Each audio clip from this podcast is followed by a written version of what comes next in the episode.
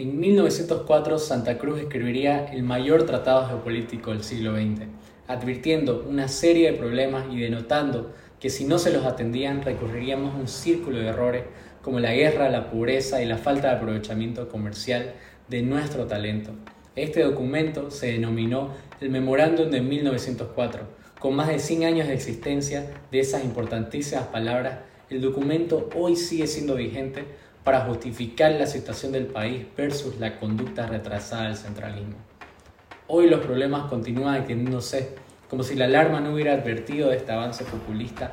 destructivo, cada vez más presente en Latinoamérica, pero peor aún en Bolivia. Es por esto que es necesario hacer un nuevo memorándum, pero desde el punto de vista de los jóvenes, en una señal de una postura clara para frenar el avance populista que debe ser frontalmente atacado que trae en su fría sombra miseria, hambre y muerte. Miseria porque humilla las bases de sus instituciones más importantes como los parlamentos, las instituciones electorales y la justicia para someterla ante los fines mafiosos de la política. Hambre porque degrada la independencia del libre mercado haciendo que el talento y la mano de obra de cada persona sea valorizada de acuerdo a los intereses políticos de unos cuantos y no en la capacidad de decisión de millones de personas que a diario establecen libremente el precio de lo que compran u ofertan. La intervención de los malos políticos por medio de sus ejércitos de funcionarios públicos que deciden qué es oferta y qué no, que recurren al abuso impositivo para establecer unos avales sin sentido de qué es lo legal. Esto debe ser frenado para dejar de estar castigando al emprendedor, al productor o a aquel que desea trabajar.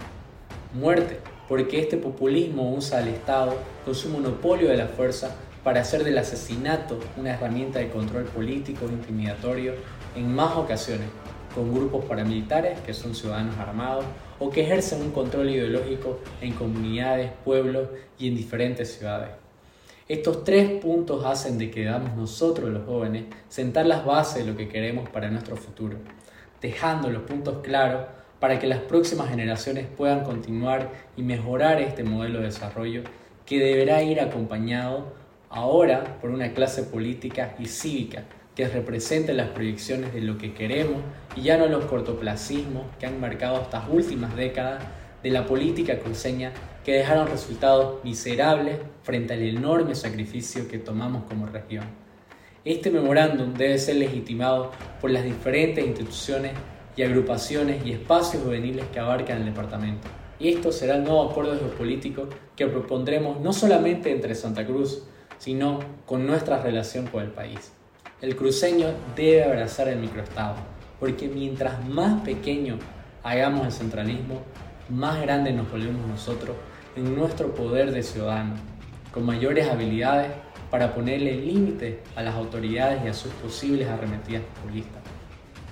En esta ruta de abandono del populismo es claro mencionar que nuestro camino empezará a ser el libertario, el que se basa en la libertad como base de todas nuestras decisiones y de nuestra esencia. Una libertad para ser quienes queramos, para ejercer nuestro talento y para emprender sin que nadie nos quite lo que nos corresponde. En 2025 se cumplen 200 años de Bolivia con el centralismo. Y yo, Juan de Dios Villarroel, asumo esta iniciativa de intención de memorándum para empezar a redactarlo con las instituciones que tienen la capacidad de representar a los diferentes sectores juveniles cruceños que conforman nuestra sociedad en el día a día